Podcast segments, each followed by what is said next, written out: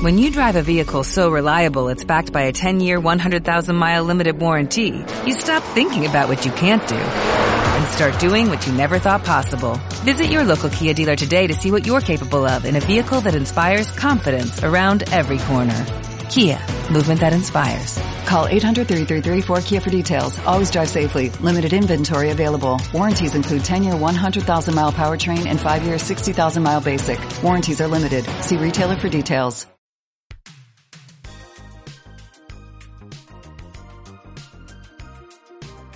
Listo, esto es Código. Estamos en el primer programa para la transmisión en podcast, que es un poco la idea que tenemos ahora para conversar un poco más a profundidad con los, con los entrevistados y saber algo más acerca de lo que están eh, publicando, especialmente en el área de publicidad y marketing. ¿no? Nuestra primera invitada, el lujo de hecho, es eh, Cristina Quiñones, quien acaba de sacar estrategia con calle, con eh, planeta, ¿no? Planeta, de acuerdo. Con Payos Empresa, que es la, la línea. Este, es tu segundo libro, segundo, segundo hijo, digamos. Segundo hijo, sí. Eh, bueno, un poco comenzar con las primeras ideas de cómo nace la idea de sacar un nuevo libro. Por ahí a veces uno tiene algunas cosas que se quedan eh, pendientes, ¿no? La publicación, las primeras publicaciones. El tema sigue siendo un poco los consumidores, insight. Veo que has profundizado varios puntos que lo vamos a ver más adelante. Eh, básicamente, ¿a qué, ¿a qué nace un poco la idea de, de una segunda publicación? ¿no? Qué interesante. Bueno, ante todo, Juan, gracias a ti a Código por la entrevista. Me encanta, además me encanta que te hayas leído el libro y tus apuntes que lo estoy viendo. Eh, ¿Cómo nace la idea del segundo libro? Yo creo que eh, yo siempre he tenido la idea de que un escritor tiene que escribir cuando le nace el interior, no cuando se lo pide. A mí siempre me decían, eh, hace cinco años, porque yo he escrito el, el primer libro de Desnudando la mente consumidora, me decía, Cristina, el segundo libro, Cristina, el segundo libro. Y yo decía, no voy a escribir, no voy a escribir cuando me lo pidan, lo que voy a hacer es cuando me nazca, porque yo siempre he dicho, ¿no? Que en mi caso, yo no paro hijos, paro libros, ¿no? Entonces, para mí, esto es un hijo y los hijos se engendran.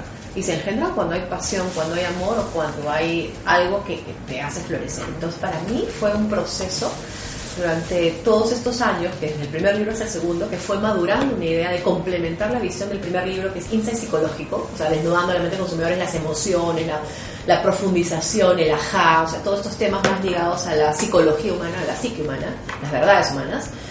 Y luego todos estos cinco años con los clientes en Consumer Club que nos desafiaban a conocer más de ciudades, a- hemos tenido más clientes internacionales en República Dominicana, Brasil, hemos estado trabajando fuertemente en Ecuador y Colombia, entonces, y, inclusive en ciudades, no mucho, el sur, Huancayo, eh, Juliaca, hemos estado muy fuerte en Arequipa, Cusco, en Puno, entonces decíamos, wow, esto, hay una realidad aquí que no necesariamente el, mundo empresarial está tocando. Entonces yo me planteé, ¿cuál es el next step del insight psicológico? Y decía, bueno, es el insight cultural.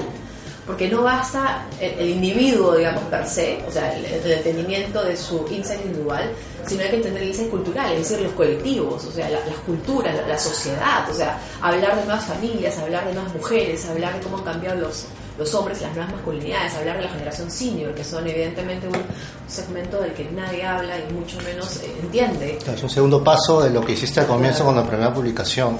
como, como complementario. ¿no? Claro, eh, mencionas proceso. A diferencia de tu anterior, la primera publicación, ¿cómo ha sido este proceso para que has utilizado? ¿no? Eh, veo fuentes, eh, gracias por usar fuente de código también. Hay, hay información que has levantado, eh, de hecho has tenido encuestas, entrevistas. ¿Cómo ha sido, cuál es la diferencia en el tema de el proceso para poder eh, eh, escribir este libro? ¿Qué tipo de, de lugares, de fuentes, quizá distinto por ahí a diferencia del primero, ¿no? Sí, en, en ambos casos hay un esfuerzo por hacer un ejercicio de revisión teórica. eh, Eso lo, lo aprendí yo en la Universidad Católica, ¿no? Eh, Es parte de la metodología de investigación. O sea, uno no puede decir algo si no está sustentado. Y en este caso hay fuentes secundarias, evidentemente es toda la teoría del insight, y libros sobre cultura, sobre marketing, Kotler me encanta mucho, branding cultural también. Hay un enfoque muy fuertemente en la psicología social, que es obviamente mi profesión primaria. Eh, y por supuesto el ámbito de las comunicaciones y la publicidad, que es a donde me dedico también. Eh, pero además hay mucha investigación que ha hecho la consultora de Consumer Truth en más de cinco años el primer libro para muchos clientes en la región latinoamericana. Entonces hay muchas horas de pisar la calle, hay muchas horas de sentir al consumidor, hay mucho brainstorming de todo el equipo Consumer Club, que son además eh, base de todo lo que ha sucedido acá. Y hay mucho entendimiento en diferentes proyectos que nos desafiaban. Hemos tenido clientes que nos invitaban a entender de jóvenes ¿no? y cómo es la energía de los jóvenes, entonces por eso es que ponemos cosas como snacking cultural. Hay proyectos que nos desafían a entender cómo son los microempresarios en ciudades del sur del país, entonces por eso hay mucho entendimiento del nuevo peruano, del cholo. Hay otros clientes que nos desafían a entender eh, el mundo de la alimentación o el mundo de la maternidad o la nutrición infantil, entonces nos da pie a entender cómo son las nuevas madres de hoy y, y qué no son. Entonces, hay muchas horas de consultoría y know-how. O sea, todo lo que está en Estrategias con Cali, mi libro, es producto de la experiencia, complementado, evidentemente, con el sustento teórico, ¿no?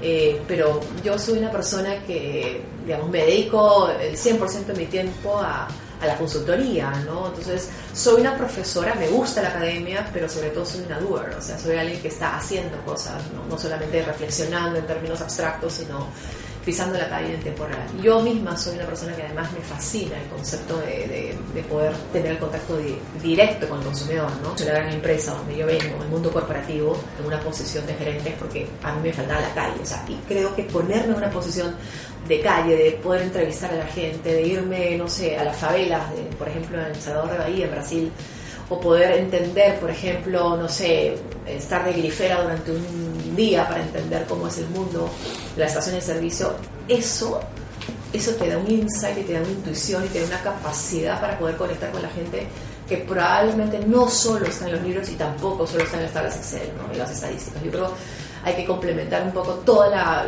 digamos, la parte del Big Data, que, es muy importante, dicho sea de paso, con el Street Data, que es la calle, ¿no? que además es la fuente principal de historias. Y dice, sin calle no hay insights, ¿no? y sin calle no hay historias. Y, y además la estrategia de comercial tiene que venir de las historias.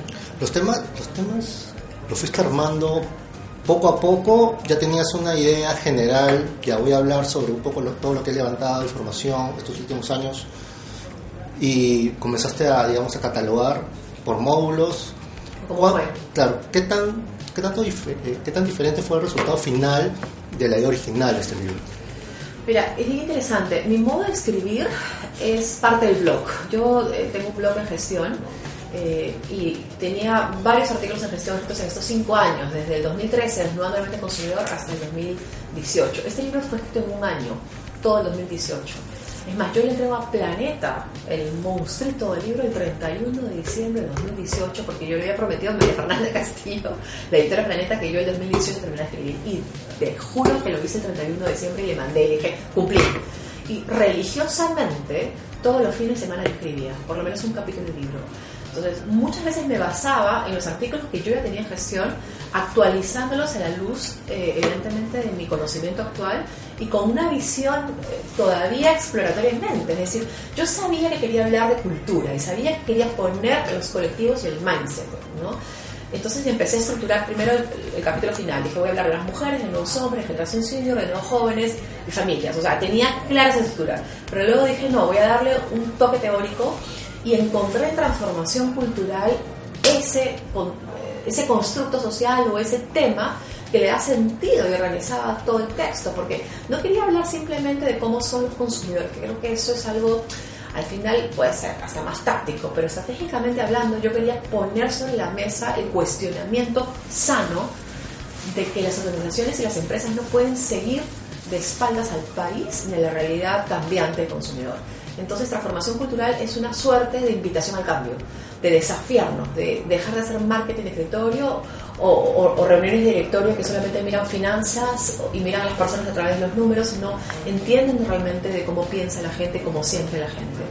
Y a ellos le ha sumado mucho mi propia preocupación e involucramiento personal con metodologías ágiles como Design Thinking, Scrum, eh, Lean, Canvas, en general, todas eso es algo que, evidentemente que, nace, además que todas estas metodologías todas hablan de empatía, de insight, pero es parte del proceso de innovación, entendimiento, personas. Entonces, todos estos temas dije, perfecto, entonces sumar a la transformación digital cultural, sumar, porque al final el cambio en mindset está presente, pero un cambio en mindset que no parta solo de tener individuos, sino que parta de tener colectivos.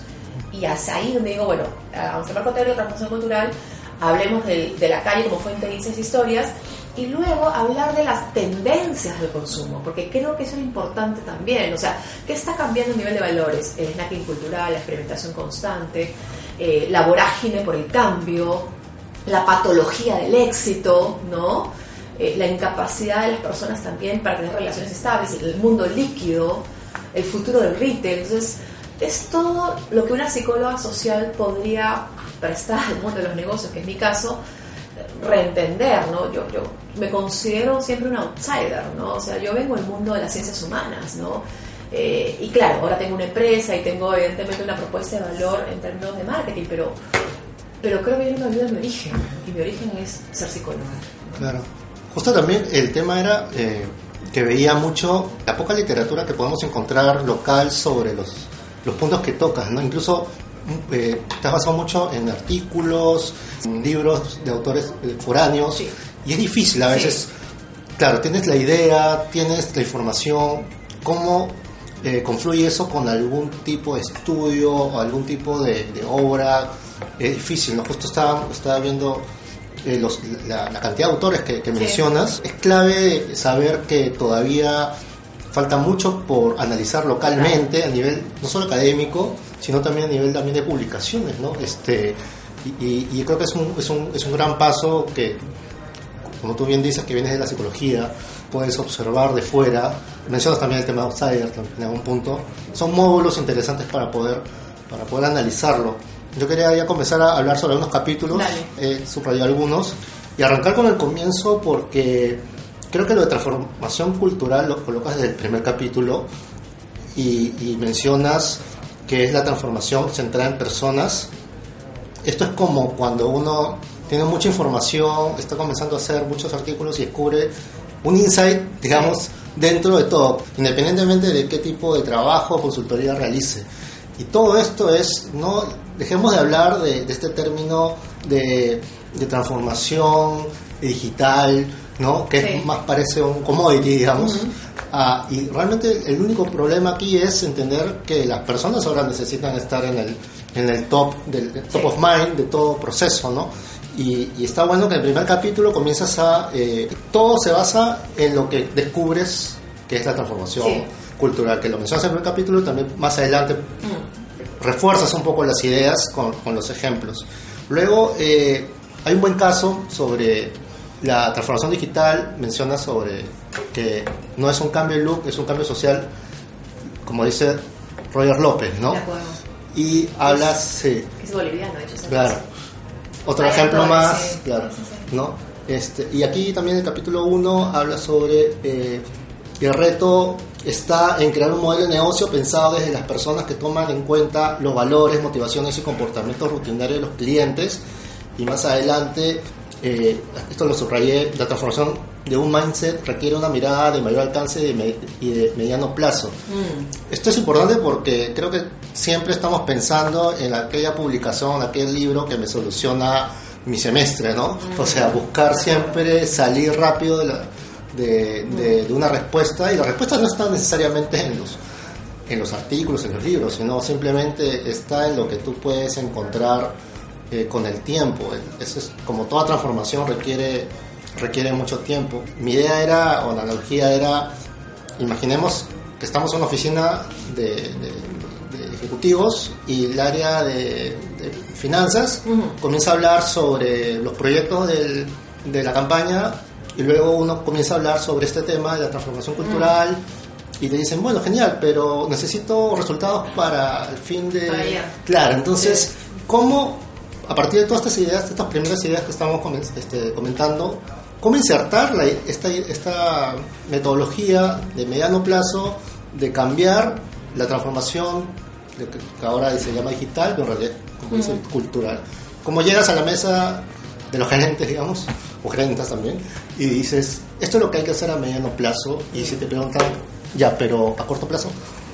Sí, esa es una muy buena pregunta. Eh, creo que en el fondo cualquier tipo de transformación digital o cultural supone el cambio de mindset. Y como psicóloga sé que el cambio de mindset no se produce de la noche a la mañana, no, no, no, existe, no es una realidad. Lo que sí puedes hacer es tener objetivos medibles en el corto plazo que acumulándose en sucesos eh, pueda llegar evidentemente al nivel de transformación y ambición que uno pueda tener.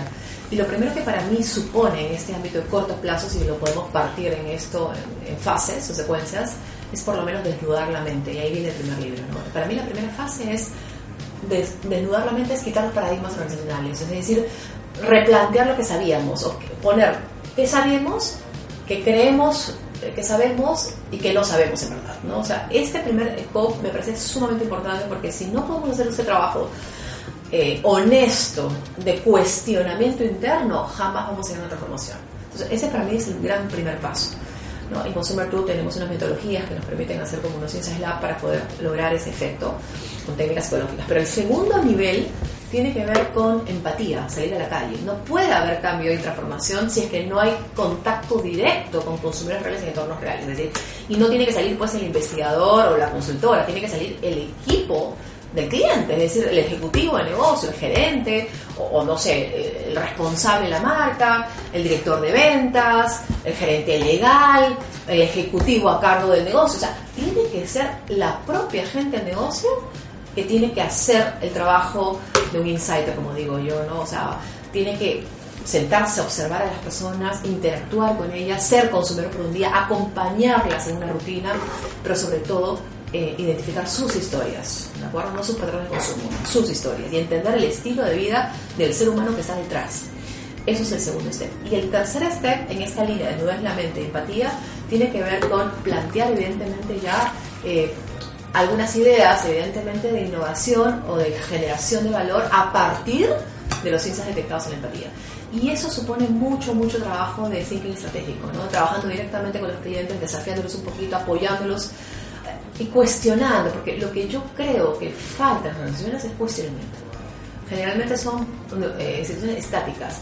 Y ojo, para mí la innovación no tiene que ver con un departamento de innovación, eh, y cualquier persona seria eh, que conoce innovación te lo va a decir, ni de una persona. O sea, no se trata de traer a una lumbrera, un gurú, no sé, en fin, ¿no? o un proyecto, una metodología, ninguna va a hacer nada si es que no hay un proceso transformacional en el equipo. Y digo el equipo más allá del equipo de innovación. Me refiero, para mí funciona top-down, ¿ya? O sea, todos los equipos de transformación donde he participado es si el gerente está metido en el tema, no compra la idea y no de alguna manera la defiende, no funciona. Por eso es que cuando hacemos los workshops en Consumer Food siempre invito a que las cabezas sean las primeras que Lima eh, y hagan este proceso también de, de contacto cultural, ¿no? Por eso, esta transformación cultural. Ahora mencionas la palabra empatía y también muy al comienzo de la, del libro das un buen ejemplo, ¿no? Que a la rapidez de los procesos que uno puede tener necesitas calidez y por ello quizá mucha gente, como dices en el ejemplo de los giros bancarios, prefiere todavía ir a las oficinas o a las ventanillas a, a, ver a una persona y explicarle sus problemas que hacerlo, digamos, en una app. Todavía es un, es un cambio que identificas que poco a poco se está dando. ¿no? Ahora, tengo una, una idea que quizás nos hemos acostumbrado mucho a reclamar frente a, un, a una persona. Y en, la tecnología a veces hace que no puedas reclamar, simplemente agarras y colocas tu, inconveniente y luego hay una respuesta automática, ¿no? suele haber mucho en los servicios públicos y privados, ¿no? Que es, eh, mata tu correo, ¿no? Entonces, uno dice, bueno, este sistema no me está ayudando para resolver este, mis problemas del día, ¿no? Entonces yo prefiero ir a hacer mi cola y encontrarme con alguien conocido o alguien que pueda decirle, ¿sabes qué? Yo tengo este problema. Eh, por ejemplo, los, claro, un atajo, con esta idea muy de muy latina, quizás de no sabes quién soy yo, que tú tienes que hacerme esto antes que los demás. Entonces, eso también es un, es un gran prejuicio que, que es muy difícil a veces para nosotros, los latinos, a veces, eh, entender que para todos somos iguales, ¿no? Entonces, mm. eso también es algo que, mm. que hay que, hay que ir cambiando, ¿no? No, yo creo que totalmente, o sea, si hablamos de transformación cultural, involucra también la responsabilidad ciudadana, ¿no? Porque finalmente no se trata de las empresas simplemente, sino que los ciudadanos son los primeros en que botan la basura y no cuidan el de la ciudad, son los que mean en cualquier esquina, son los que evitan el pago de impuestos, son los que de alguna manera conducen combis con papeletas sin pagar, o sea, tenemos todos una responsabilidad, creo, y, la transformación cultural empieza justamente con valores, ¿no? Eh, valores de cambio, y esos valores de cambio se dan en la medida que podamos ser conscientes de que somos nosotros actores principales de ese cambio y no necesariamente entes pasivos. Y lo digo también en el mundo empresarial, ¿por qué? Porque muchas veces encontramos empresas que siempre dicen el, el consumidor es el problema, cuando el problema probablemente está adentro, ¿no? O está en el medio de ambas cosas. Eh, y hacerte cargo del problema significa reconocer, por ejemplo, que tú como empresa no has hecho mucho por la gente. Has estado enfocado en tu rentabilidad económica y poco en la rentabilidad social. Has estado enfocado en producir y en vender y poco en relacionarte y poco seguramente en fidelizar. Muchas empresas se dedican a vender y pocas en postventa. ¿no? O sea, el postventa es como que, ay, no, costo incremental, no, ¿sabes qué? Vendo el departamento y luego me olvidé si, como, si le fue mal, si todo le fue bien, si tuvo un problema. Más, lo veo como un problema, lo veo como queja y, y empiezo a, en lugar de mirar la queja y el reclamo como más bien aprendizaje, Bill Gates te decía, un consumidor satisfecho es tu mejor fuente de aprendizaje. Y yo creo que el hater, el troll, puede ayudarte muchísimo, ¿no? Yo creo que eh, las redes sociales siempre es esto, ¿no? O sea, ¿tú, ¿tú quieres quedarte con la parte negativa o quieres más bien darle la vuelta y reflexionar, ¿no? Entonces, creo que mirar la satisfacción como fuente de valor eh, puede ser, hasta más saludable. ¿no? Ahora, de hecho, eso está muy relacionado con esta dicotomía entre eh, pensamiento líquido con el orden Sí. de las cosas, Sí. ¿no? Nosotros no tenemos necesariamente un pensamiento líquido desde que salimos Mm. a la calle, siempre pensamos ya a qué hora a qué hora pasa el auto, este, a qué hora tengo que estar en la oficina, cuán- ¿no? siempre en números, en cantidades. Y esto lo llevas a un, a, un, a un interesante ejemplo de por qué la gente en los estudios dice que le gusta A y cuando sale el producto no lo compra y es un fracaso. Y, y mencionas esta, o esta bueno, teoría conductivista, ¿no? De todo lo que puede pasar. Esto me recuerda mucho, justo lo noté porque yo recuerdo mucho los refuerzos del reforzamiento positivo ¿no? de Kinder. O sea, Sí. todo lo que uno dice que quiere, ¿por qué lo hace? Porque eh, va a recibir una, un beneficio, sí. ¿no? El refuerzo positivo o negativo, esto de, la, de, la- de los descuentos, ¿no? Sí, claro. La gente prefiere el descuento, claro, contra, la, contra el precio original que ya nadie coloca. Y espera, espera el descuento y, y- Sí. y todo se basa en, en recompensa o castigo, ¿no? Si no llegaste, castigo, ¿no? El inicio del libro también senta ciertas bases de toda la experiencia y todos los estudios relacionados al conductivismo, que supongo Sí. que es parte de una corriente que, Sí. digamos, entendiendo bien, es, es bastante más acorde a, a lo que tú vas. ¿no? no sé si es necesariamente la sigues tan, tan a pie de la letra, pero No, no, no Pero yo lo no mencionas- soy mucho de contribuirse. Creo que finalmente las conductas humanas son importantes, pero yo soy de las personas que creo mucho más en la corriente eh, más que conductista cognitivista y más en psicoanalítica inclusive, ¿no? porque yo creo en las emociones humanas. El conductismo puro y duro asume que hay acción-reacción, Claro. ¿no? estímulo, reflejo. Y yo creo que hay una caja negra del consumidor que procesa eso, y no es que haya zanahorias todo el tiempo para salivar, como los perros de Pavlov. ¿no? Claro. Yo creo que puede haber un superproducto que te pueda hacer salivar, pero si el procesamiento de la información, ah, no, este producto es para mucha gente más joven, este producto no es de un empresario que no es muy santo, entonces probablemente no salive, ¿me dejo entender? Entonces sí creo que hay una, eh, justamente lo que se llama la ventaja invisible, ¿no? Es decir, la capacidad de entender el intangible, que a veces es más difícil de entender por un empresario y por el mundo de los negocios. ¿Por qué? Porque suele medirse más que entender. Suele de alguna manera eh, ser experimentos más cuantitativos que están bien para tener como una idea de lo que la gente prefiere, pero a veces hacemos poco esfuerzo por darle color a ese número, interpretarlo mejor o cuestionarlo inclusive, ¿no? Entonces nos quedamos con los famosos indicadores de KPI de cómo la gente compra, cuánto compra, cómo compra, dónde compra, ta, ta, ta, ta, ta, y tienes como que en- y, y piensas que eso es entender a la gente. Por eso que yo en mi libro, y la primera frase que me invitó a escribir este libro es, ¿quieres conocer a tu consumidor? ¿Dónde esperas conocerlo? ¿En la tabla Excel? Pisa la calle, ¿no? Y esto es un cuestionamiento que me ha pasado muchísimo, o sea, y te digo, yo soy de las personas que he sido siempre outsider desde que estaba estudiando psicología, porque la Universidad Católica además es una formación de psicología humanista, dedi- dedicada. Entonces yo en la empresarial claramente era la prostitución de la psicología, siempre, ¿no? Y luego cuando estuve trabajando ya en, en Kraft, en la empresa de alimentos, como pisar la calle, invitar a, la- a mis, a mis ejecutivos a vivir tres días en lugares bajos ingresos era la subversiva, ¿no? psicóloga subversiva que no me dejaba trabajar, ¿no? En lugar de estar haciendo yo mi trabajo tenía que estar empatizando con la gente, ¿no? Y, y ahora mismo, de alguna manera, ¿no? Ya en el mundo empresarial me ha tocado ser parte de algunas eh, reuniones de directorio, algunas reuniones gerenciales y claro, probablemente somos pocas las mujeres en ese, en ese tipo de reuniones. A veces nuestros puntos de vista son bulliados o no tomados en consideración. Eh, ay, sí, ¿no? Ay, la sensibilidad, la empatía, la emoción, con, con, con, a ver, ponle un número, pues Cristina, ¿no? A ver, ¿cómo lo como? ¿Qué resultado me da esto? hay un cuestionamiento muy puro y duro, ¿no? Y creo que no nos damos cuenta que finalmente nos dirigimos a personas y que si no hay satisfacción de las personas y si no hay relación con las personas, el negocio se cae. Y esa sensación de muleo que tenemos las mujeres es un poco el bullying a las ciencias humanas también. Claro, de hecho la teoría económica también ahora está abrazando un poquito más el tema de los errores de juicio, ¿no? Pero esto, traducirlo a veces en, en, una, en un área de financiera, necesitas un poco abrir un poco la, la cabeza, ¿no? Ahora, los, de los capítulos a destacar, bueno, a la mitad del libro más o menos eh, comencé a, dar una idea que también lo que, lo que quieres hacer es explicarle entre líneas y a veces de forma concreta cuáles son las diferencias entre qué es un insight, de la diferencia de una intuición, un simple prejuicio, o incluso las analogías cerradas que son a veces mucho de, bueno, yo estuve en la calle y vi esto y por lo tanto supongo que también va a ser lo mismo para mi producto y al final a veces hay casos, ¿no? Creo que también parte de la, de la publicación es poco a poco ir evangelizando un poquito más y, y, con ejemplos eh, concretos sobre las diferencias. En realidad, este, no toda intuición necesariamente es un insight, ¿no? Y eso, creo eso es algo interesante poder, poder verlo, ¿no? Y no todo prejuicio necesariamente va a terminar siendo un insight.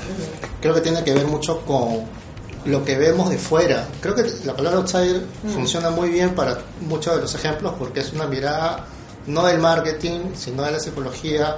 Y todas las veces que has hecho levantamiento de información, como que te dices, hay que ver un poquito más distinto, ¿no? Este, inicialmente fue una, digamos, un, primer paso explicar de forma concreta cuál es la conceptualizar.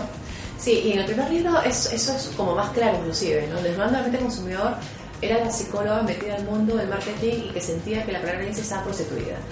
Y claro, yo soy psicóloga y defiendo el INSE, pero el INSE nace en la psicología. ¿no? Nace en la Gestalt y en el psicoanálisis. Son dos corrientes. La Gestalt lo que hace se llama la reestructuración cognitiva. ¿no? Cuando eh, tú pones un mono que quiere coger unos plátanos y, eh, del techo y el mono encuentra que puede agarrar un palo y recoger los plátanos y encuentra que el problema estaba no en el acceso de su mano al plátano, sino en el uso del instrumento, reconfigura el problema y eso es un insight, es el ajá, es la manzana en Newton diciendo encontré la solución al problema porque hay una forma de pensamiento lateral que te invita a pensar distinto, ¿no? Es cambio mindset. Y por el lado del psicoanálisis, el insight tiene que ver con eh, la conciencia de la enfermedad, es decir, cuando yo encuentro por qué estoy mal. O sea, todos sabemos que tenemos que ir al psicólogo, pero no sabemos por qué. Y justamente necesitamos un profesional que nos ayude a entendernos y entender por qué me siento deprimido, por qué me siento ansioso, por qué siento que estoy peleado con el mundo. No lo sabemos. El psicólogo y las conversaciones y, la terapia nos ayuda a entender, ¡ah! ajá, sí, pues tengo problemas con la autoridad, tengo una fobia a esto. Entonces, estos elementos psicoanalíticos muy profundos de hurgar en las emociones humanas es encontrar la base y el origen del malestar psicológico traducidos en el mundo empresarial dan origen al insight que conocemos en el marketing, pero tiene un origen en la psicología. Entonces, cuando yo empecé a trabajar hace 10 años en el mundo del marketing, o sea, con mi propia compañía, eh, dije, bueno, vamos a tratar de poner o defender el punto de vista de un psicólogo, ¿no?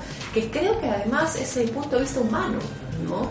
Eh, además, te lo digo, o sea, yo he estudiado un MBA también, ¿no? Y, y lo estudié adrede. Pude estudiar algo en psicología, pero quise estudiar algo que, que probablemente me resultaba muy difícil, porque era entender justamente la mentalidad eh, más paradigmática o ciertamente el mundo empresarial que es más predecible, certera, lógica, secuencial y lineal.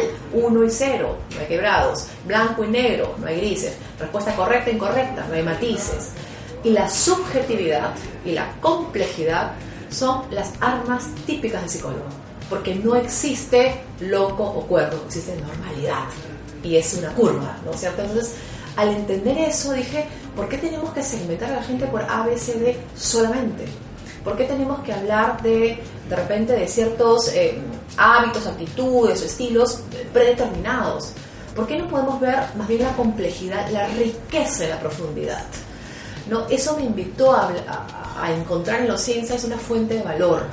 Y claro, ya eh, formando mi propia compañía, sentí que mi rol en Consumer Truth no era simplemente hacer consultoría en Insight, sino mi rol era desnudar la mente. Y sigue siendo mi rol. O sea, yo hago docencia a través de la consultoría, ¿no? O sea, cada proyecto, cada desafío que nos invitan a participar, lo tomo como un ejercicio terapéutico, ¿no? donde mi preocupación principal no solamente está en el insight del cliente, sino en el ajá de la propia organización. Y cómo nosotros podemos sumarnos y ayudar a que estos gerentes ejecutivos o equipo puedan desnudarse propiamente y encontrar sus propios ajás. Y ese creo que le da sentido a todo lo que hacemos, porque cuando tú ves la cara de un ejecutivo que siente que se entendió, que encontró, que se liberó, es catártico, ¿ah? Es catártico, en ese momento digo, la tarea está hecha. Entonces no es un insight puesto simplemente como una frasecita hecha, como un copy publicitario o como simplemente ejercicio de venta. Yo defiendo la visión del insight como desnudez organizacional y como transformación cultural, que creo que es el sentido, por lo menos que en mi caso tiene eh, más trascendencia ¿no? y, y, más impacto finalmente en el largo plazo del negocio. ¿no? No, yo siempre digo, Insight no es una campaña bonita. Insight es estrategia de negocio pensada desde y para la gente. Y sí, eso es un modelo más empresarial, tal vez, de conseguir el Insight. Muchas empresas te piden ser un radiólogo, ¿no? Quieres una radiografía del momento, pero en realidad lo que necesitas es el día siguiente. Y, también eh, he visto cuál es la diferencia entre lo que llamas el street data, ¿no? no es lo mismo hacer una encuesta no es lo mismo que entrevistas random, sino tener un método de observancia cuando estás eh, levantando información. es una, es una metodología que aplicas mucho en los casos. Eh, ¿Puede detallarme cómo encuentras un poco esta forma de hacer state data? Porque ha sido a un montón de lugares, ¿no? ¿Hay, una, ¿Hay un método en realidad o es un poco más de intuición en este caso? Hay un poco arte y ciencia, ¿no? El INSA, el Design Thinking y todas las metodologías de innovación suponen eh, método científico, pero también intuición y arte, ¿no? Y yo creo en los dos, yo siempre digo, somos como los cocineros, ¿no? O sea, tienes teoría, pero la experiencia te da la calle, el olfato te lo da la calle, para mí la calle, digamos, la experiencia es la que me permite eh, poder tener algún ejercicio digamos, un proceso de alguna manera más definitivo. ¿Cómo hacemos este tema de la calle? Para mí es muy importante, primero, la capacidad de poder adaptarte a un entorno distinto. Hay gente que puede adaptarse y gente que no. Gente que sigue siendo un actor externo, inclusive estando dentro de un hogar, un consumidor de bajos ingresos, o dentro de, no sé, de un contexto de consumo totalmente distinto. ¿no? Me ha pasado con clientes que, están, que tú los ves que están ahí, pero están ausentes, su mente está en otro lado su cuerpo, su mente y su alma no están en ese momento con el consumidor cocinando, por ejemplo, mollejita con él, o no sé, este, tomando un baño una ducha en una estación de servicio, o de pronto este, tomando una cervecita en, un lugar, en un bar, por ejemplo, de, del Boulevard Retablo en Comas, ¿no? O sea, siento que están ausentes, es como que le choca la experiencia. Entonces yo creo que primero es que te guste y eso te tiene que partir por un entendimiento de que esto es real, no, es un ejercicio, un juego, no es algo que tengo que hacer por cumplir, bueno, a esas ideas locas que vienen de acá, ¿no? Este, el consultor, etcétera, etcétera. Primero la capacidad de adaptación. Dos, es interesante la observación, ¿no? Porque muchas veces la entrevista te puede dar muchos hints, pero la observación para mí es fundamental. La observación a veces te dice muchas veces los insights que yo he encontrado junto con equipo salen de la observación, no de la entrevista. La observación te dice lo que la gente no quiere decir, pues. O sea, porque claro, el insight no es lo que la gente dice, es lo que no dice pero sí hace. O lo que no dice pero sí siente. O lo que no dice pero en el fondo es lo que cree. Entonces te toca observar mucho la realidad, ¿no? Entonces desde cosas, por ejemplo, me ha tocado un tema en Guayaquil, en Ecuador, de entender cuál es el rol de la grasa o la margarina, creo que lo conté en el libro, y de pronto, si tú le preguntas a una ama de casa, que es donde íbamos en los hogares, ¿qué representa la margarina? Ah, bueno, nutrición, ah, bueno, sabor a mis comidas, ah, bueno, este, bueno, en fin, es lo que es el hábito común, pues de cualquier ama de casa tener un poco de mantequilla para el pan de sus hijos. Pero eso es lo convencional. Pero cuando fuimos a los hogares, en general, incluso la margarina, una de las cosas que más me llamó la atención es como las refrigeradoras tenían siempre la margarina abierta y siempre la margarina estaba como que no le hubieran pasado el cuchillo, sino como media vandalizada y de pronto observando nos damos cuenta el tremendo efecto placebo que tiene la margarina, donde los hijos se ponen alrededor y empiezan a meterle el dedo a la margarina. Entonces, puede haber un cuchillo, puede haber un orden en la mesa, pero las mamás invitan a los hijos a tener un ejercicio también de catarsis y meterle el dedo a la margarina y poder chuparse el dedo y tener, o sea, este elemento de gula con la grasa es algo que probablemente no es racional, es intuitivo y sale la observación, ¿no? Inclusive yo fui y un niño me puso margarina, juego de margarina en, los cachetes, entonces fue como muy gracioso, dije, bueno, eso puede ser de la marca, la margarina es solamente un buen alimento, es solamente eh, sabor a las comidas y a los panes, yo creo que es un elemento de goce, placer una sociedad que ha dejado de hacerlo, ¿no? Hay una manera de tener momentos optimistas en el día, es poder mirar el amarillo como una suerte de espacio catártico en un mundo predecible, ¿no? Y que perdió la sonrisa. Entonces, esto que te lo digo, evidentemente, se tradujo en una propuesta de valor de los momentos amarillos, ¿no? Que era básicamente una suerte de ritual de ejercicio optimista al inicio del día, que probablemente era un territorio optimismo, mejor que grasa, ¿no? En términos estratégicos y de negocio. ¿no? También creo que mencionas el ejemplo de Salvador, esta forma de desconstruir la, este prejuicio que uno tiene sobre el trabajo y el ocio, ¿no? Y, eso es algo, claro, o sea, creo que también ir a la calle es ir con tus propias ideas preconcebidas o prejuicios y darte cuenta que la gente realmente no es, como uno piensa, ¿no? Y eso a veces los estudios dicen, ¿no? Ah, bueno, la gente A escucha esto, gente B escucha... Y no es así.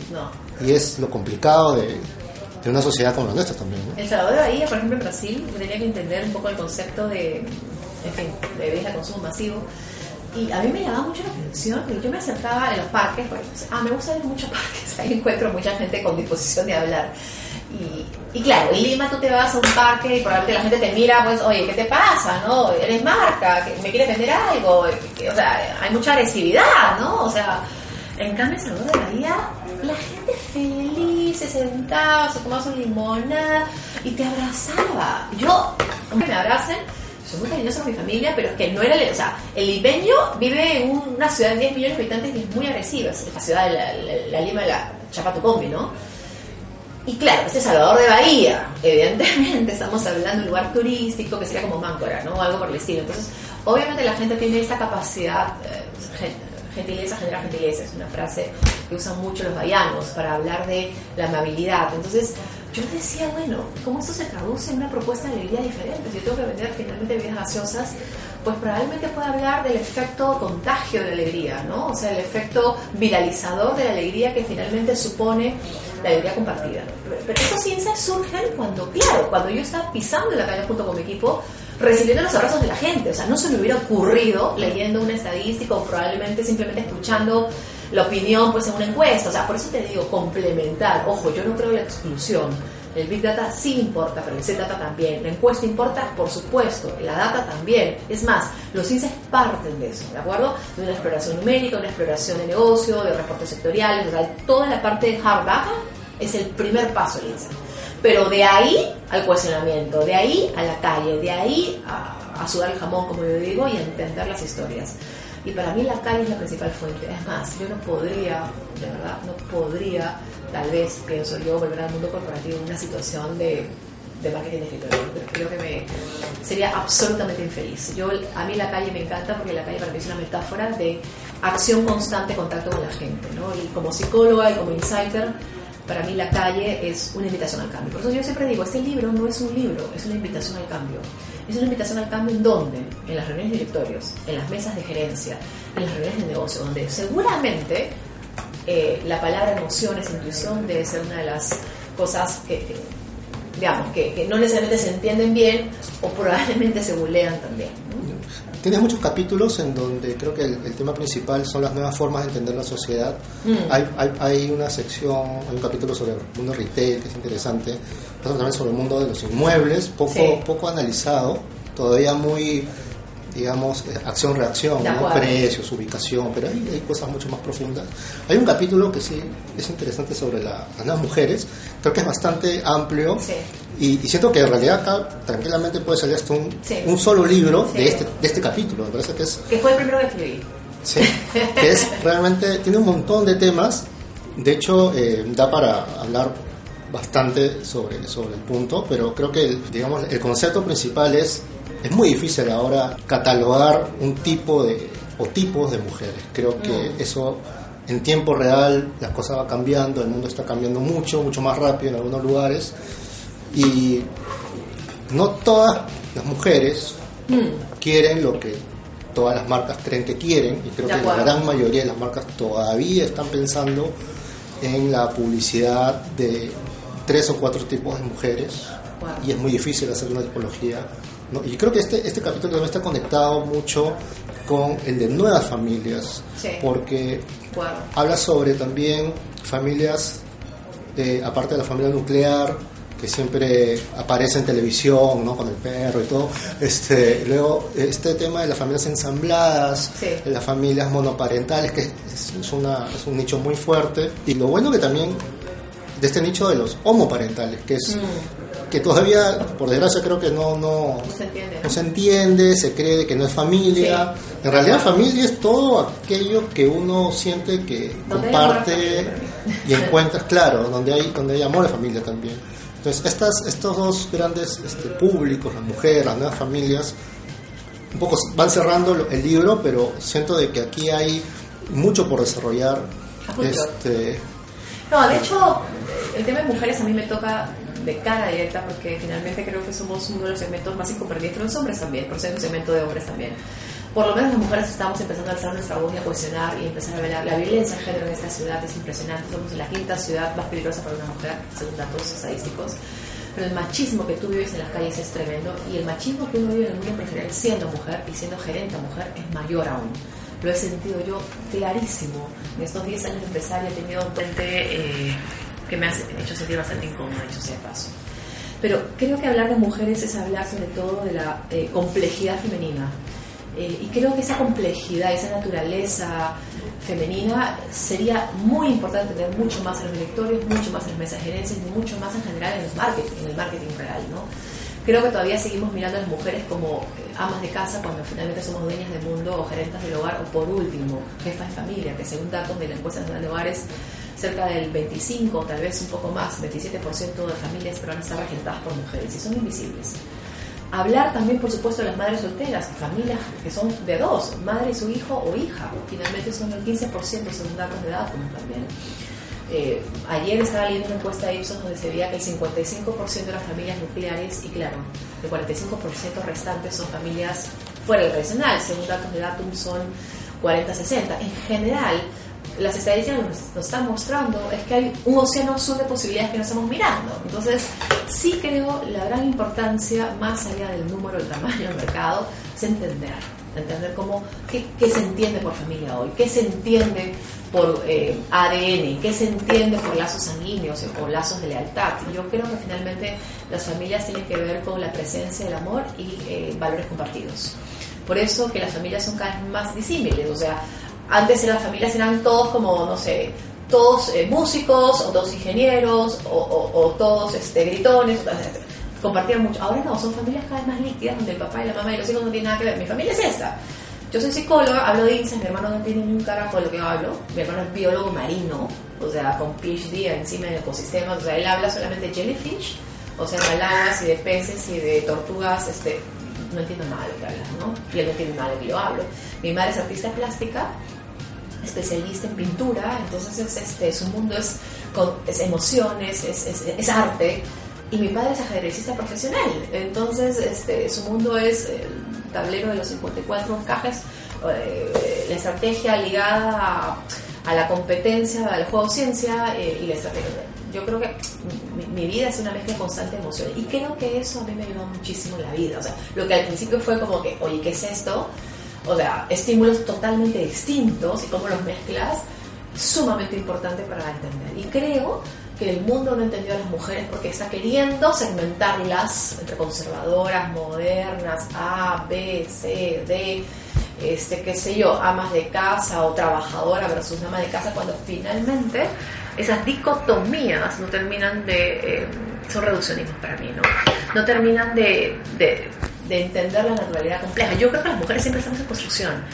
Eh, y no somos ni modernas ni conservadoras, sino somos modernas en algunas cosas y conservadoras en otras, pero es que no que somos, mejor entender, tenemos, yo puedo tener mucha modernidad y personalmente tengo mucha apertura, por ejemplo, para, para las minorías y, qué sé yo, para la defensa de las minorías, pero suelo ser muy conservadora en otras cosas también. Entonces, eh, finalmente la complejidad, no somos unos o ceros. Y ese es el reto para mí de los empresarios la tendencia a medir, a pensar y no a sentir ni comprender. Y por eso vuelvo, metodologías de insights y el pensamiento estratégico se basa en el cuestionamiento de la linealidad y del pensamiento racional. Es más, la economía conductual o la economía del comportamiento, que es la que tú te referías como behavioral economics, está cuestionando desde ya los modelos del Homo economicus. ¿no?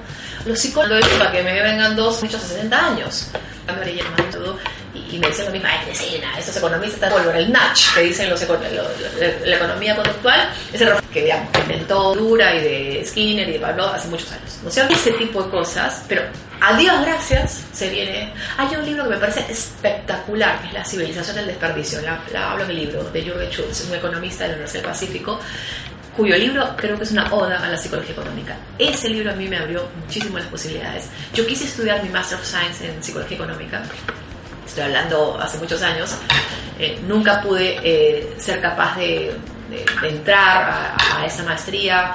Fue mi gran decepción en su momento, pero creo que me ayudó muchísimo a poder cuestionarme. Eh, y yo creo que finalmente la psicología puede ayudarnos mucho a las empresas y al mundo corporativo a, a hacer transformación cultural.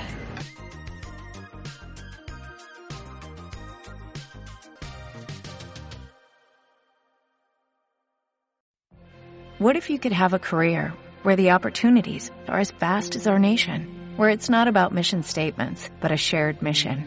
At U.S. Customs and Border Protection, we go beyond to protect more than borders, from ship to shore, air to ground, cities to local communities. CBP agents and officers are keeping people safe.